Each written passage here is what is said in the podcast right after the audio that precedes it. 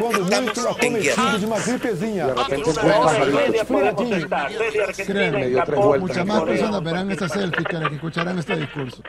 Hola, soy Carlos González, soy de El Salvador, eh, estudié con Blas en China eh, y pues ahorita estoy acá en Maine, en Estados Unidos, eh, sufriendo, estudiando eh, economía y con mucho frío, ya con ansias de regresar a El Salvador. Che, Carlos, eh, para la gente que, no sabe que, o que no conoce la voz, eh, la cortina de los episodios, el último que habla es, es el presidente de El Salvador, un, un ícono, Nayib Bukele, y me gustaría empezar a hablar un, poco de él. Este, y creo que es una frase que un poco representa el, como el ícono que es él. Dice que esta selfie la verán más personas que la que leerán este documento, y un poco refleja su identidad, su personalidad. Que, ¿cómo, le explicarías a alguien quién es Nayib Bukele? Creo que una de las maneras más fácil de ver cómo es eh, Nayib es en su biografía de Twitter.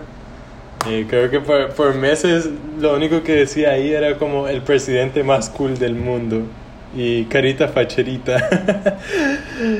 Eh, o sea, no sé, siempre ha tenido como eh, tratando de llegar más como a la, a la juventud a través de las redes sociales y más que todo en eso se basó su campaña, Eh, ya sea como entre cosas como memes, eh, canciones y obviamente apelando como a todo lo que ha pasado en El Salvador como con los 30 años de, bipartidismo, pero de una manera como más juvenil, eh, dando, dando la impresión que es como algo nuevo, algo más diferente de, lo que, que hemos tenido. Sí, además, o sea, tampoco es algo como muy forzado. Él, él tiene 40 años, creo, recién. Tiene 39, 40 años, se convirtió en unos presidentes más jóvenes. Y, y es también, yo me acuerdo de, de verlo en Instagram eh, con, con la gorrita de béisbol, ¿viste? Con, con esa barbita así medio hipster. Pero es, es un personaje que también como detrás de todo esto, detrás de decir que es el presidente más cool, detrás de, de hacerse el, el piola y todo eso, también es levantó como varias red flags en su presidencia, que tuvo, eh, ¿qué va? Un año más o menos de su presidencia, un año y medio. Y me acuerdo, por ejemplo, el, el tema que, que tuvo con la reclusión de los maras. Los maras, este, nada, son grupos también este, del Salvador, que ahora vas a explicar vos un poco mejor. Pero es, es como que se hace el cool y está bueno, pero también a veces como que termina pasándose un poco y, y tuvo ciertos como red flags de, de autoritarismo que me gustaría repasar con vos. Eh, pues sí, claro, creo que como el, el temor que ha tenido más que todo como la, la juventud del Salvador es como del populismo que, que ha ocupado bastante y más que todo como con la gente mayor eh, tratando de llegarle así como que todo va a ser diferente, ya no va a ser como los mismos últimos 30 años de gobierno y todo. Y pues con el tema de, de, de la violencia y de las maras, eh, pues El Salvador, o sea, en los últimos 10 años ha llegado a ser como quizás top 3 eh, países con eh, índices de homicidio más altos en el mundo y todo, ¿verdad? Entonces ese fue como uno de los puntos en su, eh, en su campaña política. Creo que ahí es como un, dilema bien, bien complicado eso, porque tipo había llegado al punto en que los gobiernos anteriores habían negociado como dinero, darles, ofrecerles dinero a las maras para que dejaran de matar gente. Eh, y o sea, pues ¿Querés explicar un poco antes de seguir qué son las maras exactamente? Fue bueno, esto viene como ya de desde el conflicto armado de El Salvador, como en los 90s, 80s, 90s. Eh, entonces pues varias gente eh, emigró a Estados Unidos, más que todo como el área de California y todo eso. Entonces ahí ya estaban como que varios grupos de las pandillas originarias como de, de California. Eh, entonces, vaya gente luego fue deportada a El Salvador. Y ya venían como con, pues sí, con ese conocimiento, por decirlo así, eh, con esa cultura.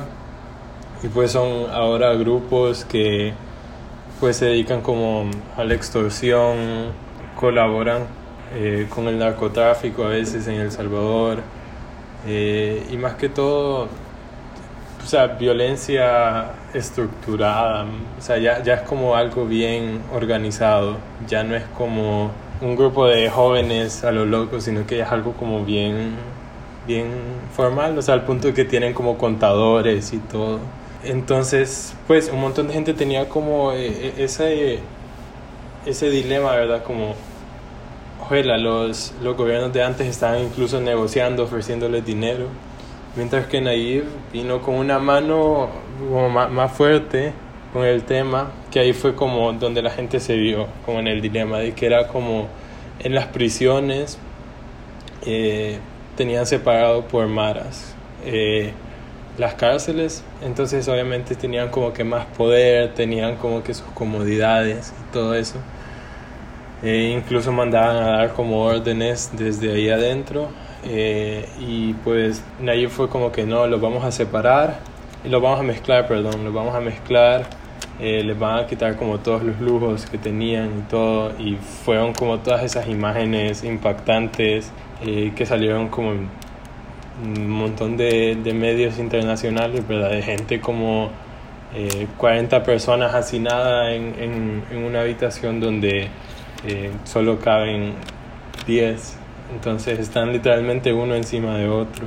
Pero pues vaya gente más que todo como, no sé, de, de la generación, digamos como de mi papá, es como, hey sí, como que la mano dura, ¿verdad? Como todo eso. Eh, mientras que ya como que la gente más joven sí ya está como que, hey, al final del día son humanos. Y es como, más que todo, la mayoría de los que se unen como a esos grupos, eh, hay varios que no es por decisión sino que es como por, eh, por dónde naces y es como, bueno, tú te tienes que unir o si no le vamos a hacer algo a algún ser querido tuyo.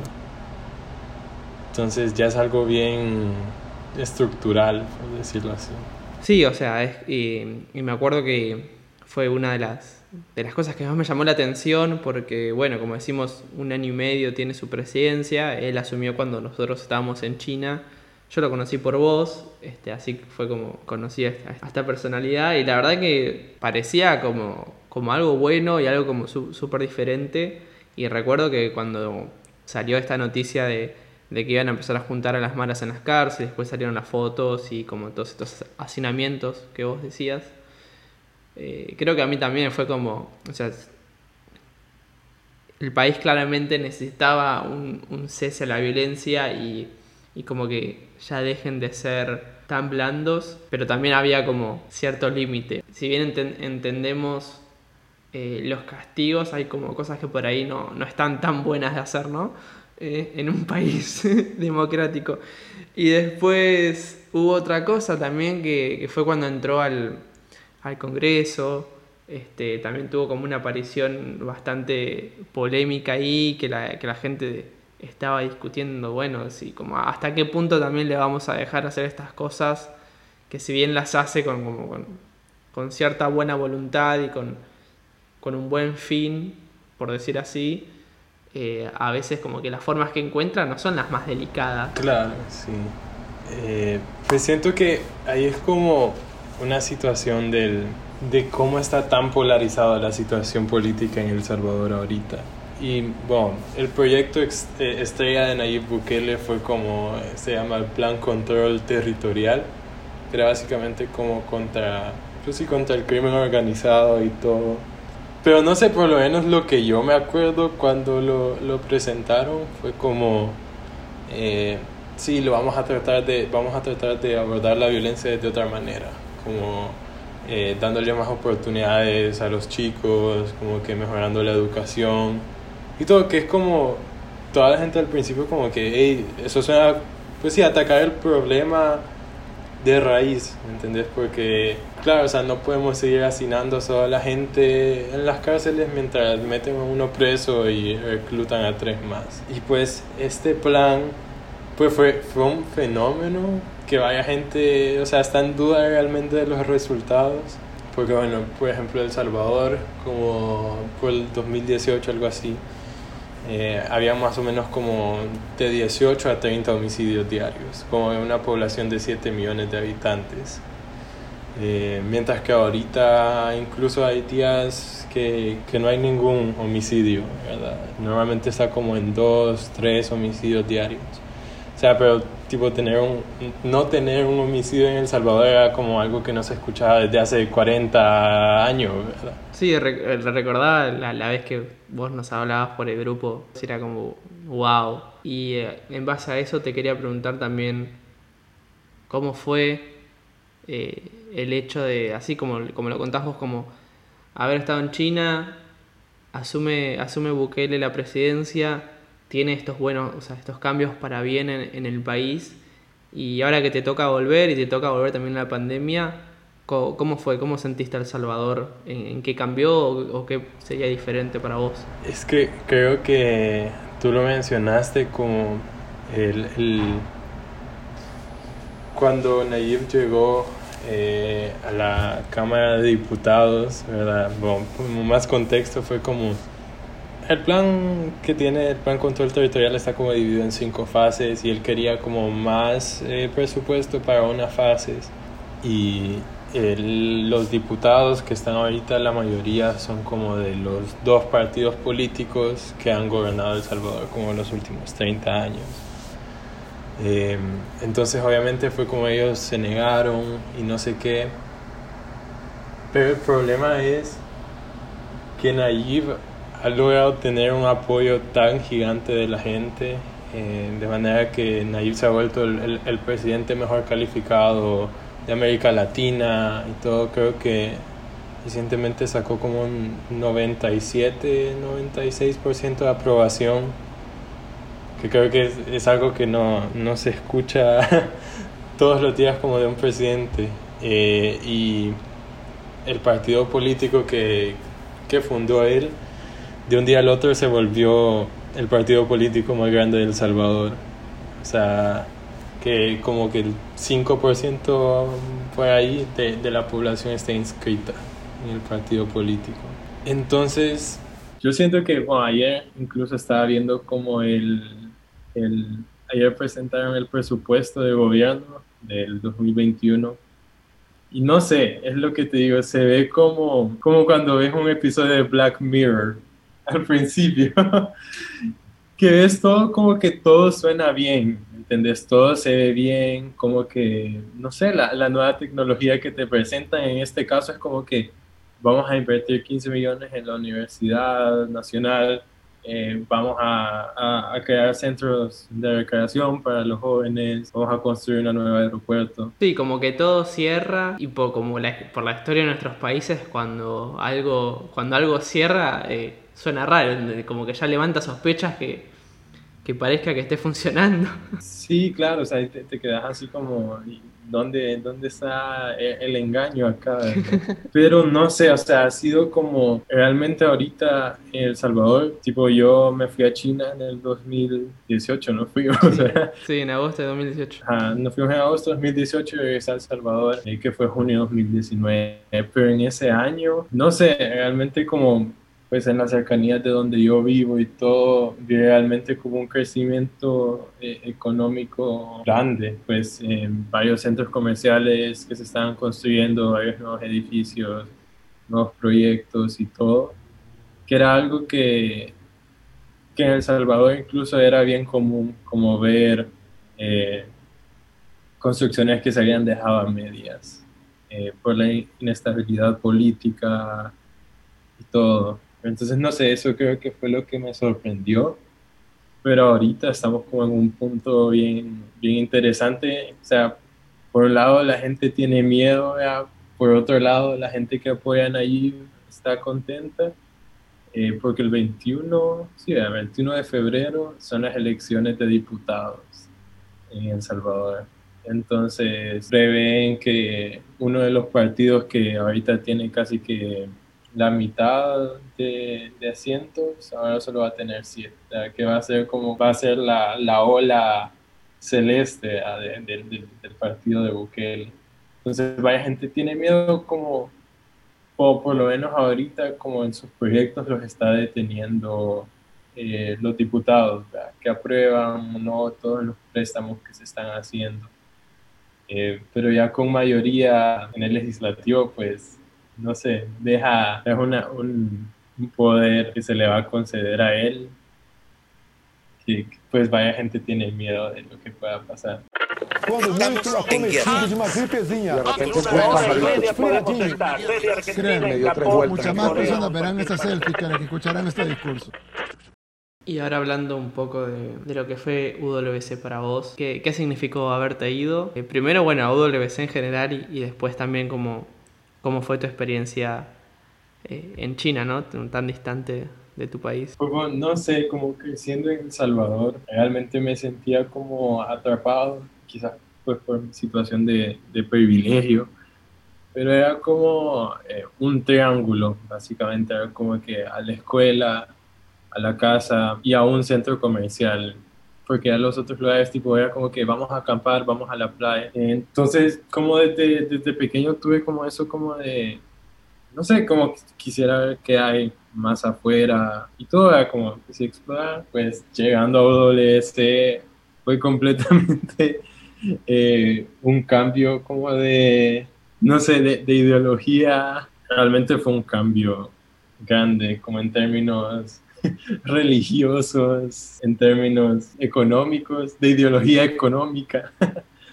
eh, y no sé cómo realmente dar, darse cuenta como de, de, otros problemas que están pasando afuera de tu burbuja, en darte cuenta del privilegio que tenés eh, y pues tratar de, de buscar maneras de, pues y más allá de reconocer pero maneras de ayudar. Y más que todo, ser una persona más consciente como con el mundo. Siento que eso fue como la, la enseñanza más, más grande que, que me dio. Y pues en China, la verdad, no sé, tipo, vaya de, de mis familiares y todo, pues nosotros somos casi que el, el patio trasero de Estados Unidos. Entonces era como, uy, China comunista. Entonces, siempre hubo como ese miedo, pero realmente, no sé, me siento, me, sentí súper contento estando allá. Eh, tipo, toda la gente siempre fue como, no sé, como bien, bien abierta con nosotros, que éramos pues extranjeros y todo. Mientras que, no sé, acá como que todavía tenés un poco de temor por, por la, la, coyuntura política de, de Estados Unidos. Eh, sí, además un país que, bueno, o sea, además de, de las relaciones con Estados Unidos, eh, reconoce a Taiwán como un, como un estado aparte.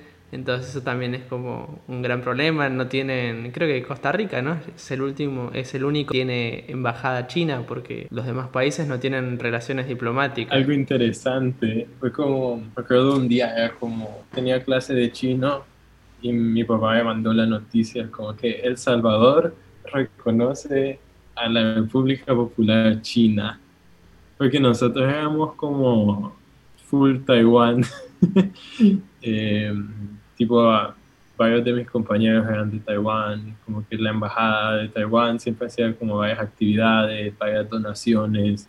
Cuando hubo terremotos o huracanes, siempre ellos como que daban sus donaciones. Pero creo que bueno, estaba viendo como una, una entrevista que, que dio Nayib acerca de esto y creo que lo que dijo fue como ya no se puede eh, ignorar como el, el poder de, de, de, China y pues todo lo que conlleva entre comillas ser aliado o socio económico. Pero sí así que ahora creo que a mí cuando apliqué a China me tocó ir a Costa Rica por mi visa pero ahora creo que ya tenemos por lo menos una, una embajada pequeña en El Salvador y es súper curioso porque hay varios negocios como que alrededor en, en, San Salvador, que es como agencia turística china en El Salvador. O cosas así, cosas que nunca se habían visto antes. Sí, cosas que, que China sabe hacer muy bien también. Creo que esto es algo que todavía no lo hablamos en ningún episodio. Pero bueno, la, o sea, todos los que vinieron por hasta ahora en el podcast, menos Facundo, que estuvo en el episodio de las elecciones de Estados Unidos, fueron, nada, fuimos compañeros, estuvimos ahí en China y, o sea, todavía no, no había salido este tema, pero creo que, que sirve para, para, poder tenerlo ahora, que es un poco el, el neocolonialismo chino, em, que, que cuesta ver, pero que está presente, o sea, y que tampoco es solamente China, o sea, por algo también Taiwán está- estaba en el Caribe, como vos decís, cada vez que, que tenían la temporada este, tropical, estaba ahí eh, Taiwán ayudando.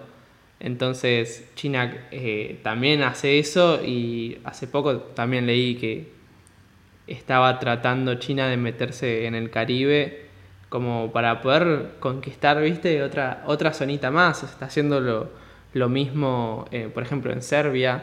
Se- Está, está convirtiendo a Serbia en el, en el, en el enclave tecnológico de, Europa de una manera estúpida. Después en África también está haciendo muchos trabajos de, de infraestructura. Y, y ese es medio como que su modus operandi, ¿no? Es como que China viene y te da, como tiene mano de obra y como tiene, o sea, las, las cosas que, que tienen como son, son baratas, tipos de verdad, fuera, fuera del chiste.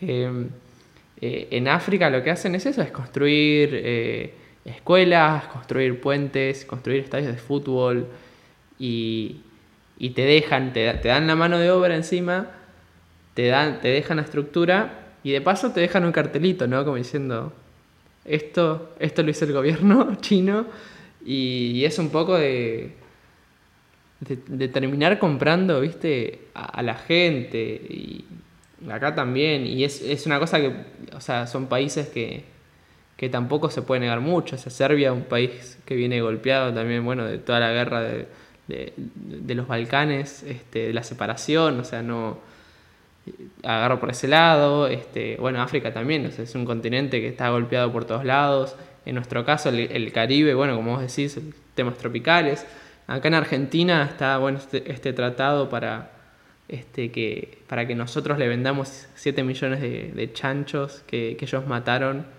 por, por una por un brote epidemiológico del, del virus H1N1 y, y es como fuerte. Es como que, bueno, sí, hacen cosas, ponele, pero por ejemplo, en el caso de Argentina, eh, el, el desastre ambiental y ecológico eh, para el país es, es estúpido y que ah, después, por un tema económico, viste, para, para el Estado es, es, es muy difícil de negarse, pero, pero sí, es un tema que llevaría un episodio, creo, Claro. en, en Sí, sí mismo, y- así que... Y creo que fue como días después que se dio la noticia que, que El Salvador había eh, firmado acuerdos con, con China. Fue como, eh, salió como, China construirá el, el estadio más grande de Centroamérica en El Salvador y no sé qué.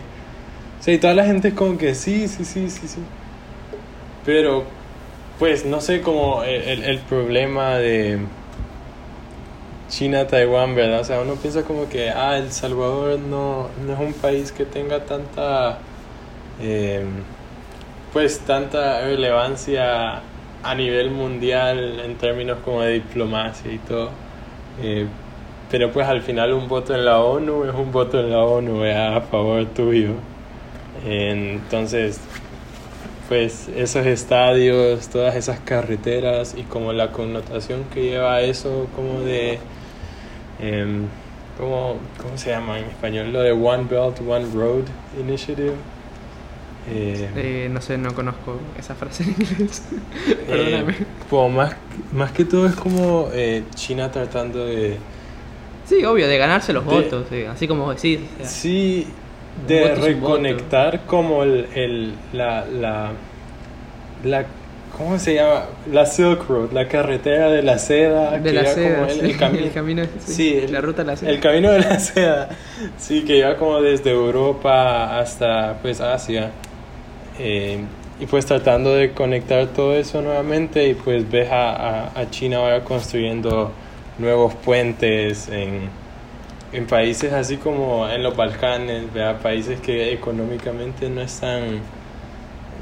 que te aceptarían la ayuda, ¿entendés? Y pues, pero sabes que e- esa ayuda viene ya sea como con, con una deuda tipo estilo canal de Panamá con los gringos. Que fue como, vaya, te lo construimos, pero es de nosotros por tantos años.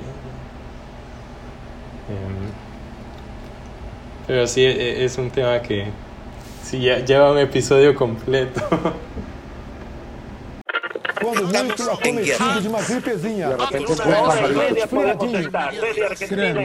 Muchas más personas verán esta selfie que las que escucharán este discurso.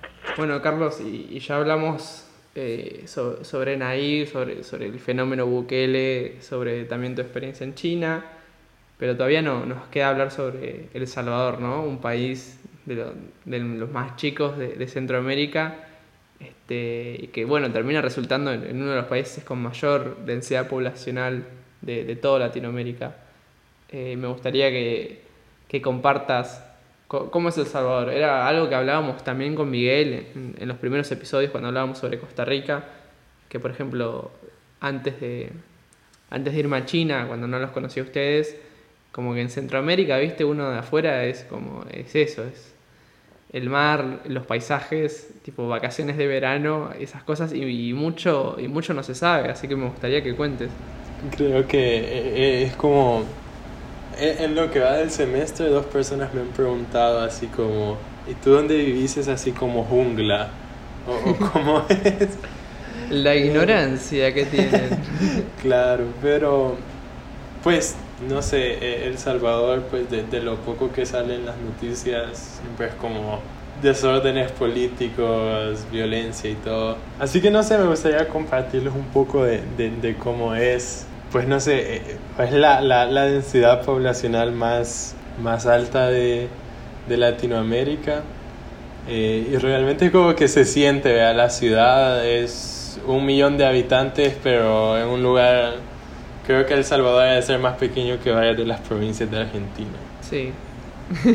Pero aún así, bueno, llegando a lo de los paisajes y todo eso, creo que eso como que juega, juega bastante como de en nuestra cultura. Y no sé, pues eh, por suerte como con lo de la violencia y todo eso, se ha, se ha calmado un poco la situación, entonces uno puede ir como a más lugares y todo. Pero, por ejemplo, en El Salvador, que es tan pequeño, 21 mil kilómetros cuadrados, hay 23 volcanes ¿verdad? y varios activos y todo. Entonces es Sí, es como... muy, es muy chico. eh, hay- ahora que vos decís que El Salvador tiene 21.000 kilómetros cuadrados, eh, Buenos Aires tiene 203 kilómetros cuadrados. Entonces, Sí, como para claro. o sea, y bueno, la ciudad de Buenos Aires, quiero decir, no, no, no la provincia directamente, sino la ciudad autónoma de Buenos Aires. Sí, pues no sé, como que, por ejemplo, un fin de semana en El Salvador siempre es como, o sea, la ciudad del de San Salvador está como en las faldas de un volcán. Entonces es como que, eh, en, como que ir al volcán, vea, cenar, tomarse unas cervecitas, como co- con, la vista, toda la ciudad. O incluso, es como que varios de mis amigos es como la decisión espontánea como, y bueno, ahorita estamos en el volcán, ¿qué dicen si vamos a la playa? Y tipo son las 3 de la mañana, pero la gente aún así es como que sí, vamos. Eh, y llegas a la playa como en 30 minutos. Y pues no sé, como eso, eso es de lo que más extraño, la verdad. Fue como que ya les dije como pues a mis papás, con todas las medidas del COVID, eh, pues que, que no sé, que la verdad extraño como ir a la playa, extraño como que, que tipo es como que vamos a almorzar a la playa, no es como que vamos a gastar todo el día ahí pues la gente también, como que extraño ese, ese como calor, creo que pues es, algo común en Latinoamérica, pero no sé, a veces me siento acá, que quedo, queda uno como tonto porque va saludando en la calle a todos, como que buenos días y todo. Eh, y o sea, ahí en El Salvador es como que buenos días, que le vaya bien, que Dios lo acompañe, que no sé qué, o sea, toda la bendición. Entonces no sé, como eso, ese calor, como no sé, por ejemplo, mis papás son de, de un pueblo pequeño en las montañas y pues eso de que a las 4 de la tarde como que todas las personas del pueblo salen de sus casas, se sientan como en, en la acera a tomar café, Sí. como que saludando, hablándose todo. Sí, acá, acá pasa lo mismo. Bueno, no, no en la ciudad de Buenos Aires, pero en los pueblos y eso también. O sea, sale la gente, mi, mi familia materna también, y bueno, paterna en el norte. Este, o sea, de eso, de sentarse en la vereda. eh, bueno, en nuestro caso no, no café porque no, no estamos en- cerca del mate, Ecuador. mate. Pero claro, tomamos mate, ¿viste? Tomar mate ahí en la vereda. Y, y es algo como. Que creo que también en China, eh, si bien éramos gente como de todo el mundo, es algo que, que yo también extrañaba un montón y que todavía me cuesta asimilar. Lo que a mí me pasa es que cuando saludo a alguien o cuando recién conozco a una persona, siento que no estoy demostrando, como que no estoy haciendo lo suficientemente amable con solamente saludar o dar la mano. Y siento que, falta algo, ¿no? Falta como, o el beso, ¿viste? Falta el beso, falta el abrazo. Y, me quedo muy raro. Siento que, que la gente piensa que, que me caen mal, o hasta a veces pienso que, que la gente, que yo le caigo mal a la gente, ¿viste? Porque esto- estoy tan seteado con, con, el, con el toqueteo, con el abrazo, con el beso, que es, es difícil después acostumbrarse a, a un saludo distante. no sé, y más como en una ciudad como Shanghai que va tan rápido, o sea, toda la gente es como que va a, a su destino caminando rápido, como que y las olas de gente saliendo del metro y todo. Sí, y una, y una ciudad tan cosmopolita, 25 millones de personas, o sea, es como son dos realidades completamente diferentes. Sí, sí, pero pues ya mañana estoy de regreso a El Salvador, eh, a ver qué tal, cómo nos va. Pues un poco más tranquilo, este es otro punto caliente de debate, pero es como que eh, acerca de, de lo del COVID, ¿verdad? se están manipulando los datos o no, qué está pasando, por qué la situación está tan bien. Pero es lo mismo, ¿verdad? Como lo mismo, que... claro, lo mismo de- del presupuesto. Cuando las cosas están bien, suenan raras. Sí, claro. Entonces, pues, no sé, ha sido un año escapando del COVID, de China, ahora de Estados Unidos. Pues a ver, a ver qué pasará. Che, y Carlos, ya como pa- para ir cerrando, un tema también como que es bastante importante en Centroamérica y que bueno, o sea, a mí no me toca por, por estar en el cono sur del continente, es lo, de las temporadas de huracanes. Vos antes de grabar me decías que, que justo eh, el último huracán que pasó eh, llegó a El Salvador siendo este, tormenta, entonces no, tu- no tuvieron tantos estragos, pero sí que sé que es algo que por lo que se pasó todos los años y que, y que Centroamérica y el Caribe terminan como bastante golpeados. Bueno, hablábamos de la ayuda, ¿no? De, de Taiwán y ahora de China. ¿Cómo es? Pues la, la cosa es de que eh, El Salvador, o sea, pues por la realidad económica es un país, o sea, El Salvador, Honduras, Nicaragua, son países muy vulnerables a todo eso, o sea, como que hay varias gente que vive a la parte de ríos y, o sea, es como lo, lo primero que, como que el, el- dilema de las personas es como, eh, el gobierno te dice que evacúes tu casa, eh, porque estás a la par de un río, pero al mismo tiempo te da miedo de que, bueno, si ya no estás en tu casa, cualquier persona puede entrar a robarte, ¿verdad? Entonces, varias gente, pues arriesgando su vida, se quedan en sus casas y pues en, en, en todo, en varios aspectos está como esa vulnerabilidad, como por ejemplo estaba hablando con Camila, nuestra amiga de Honduras. Es el y- próximo episodio. Ah, bueno. Eh, pues ella, te podrá contar, pero es como. eh, pues fue, fue un huracán antes de llegar a, a, Nica- a- a Honduras y Nicaragua, categoría 5, 4.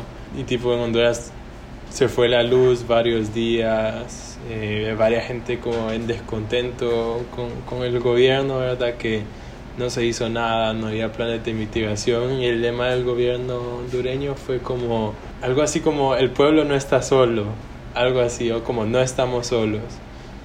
Y toda la gente como que el pueblo únicamente se tiene a sí mismo, el gobierno no está haciendo nada, gente está muriendo, gente está perdiendo completamente sus casas, pero, o sea, te digo, se pasan experiencias cada vez en, en temporada pues de huracán, de tormentas tropicales y todo, yo creo que em, pues eh, por mi casa siempre se caen árboles, incluso como eh, el, el año pasado pues estábamos algo preocupados porque ha- hay una pared como de ladrillos en mi casa y literalmente como había tanta agua, había llovido tanto, como porque llueve por días seguidos, tipo tú escuchas como en Estados Unidos que es como que ah, ¿dónde vamos a ir a clases porque ha nevado mucho?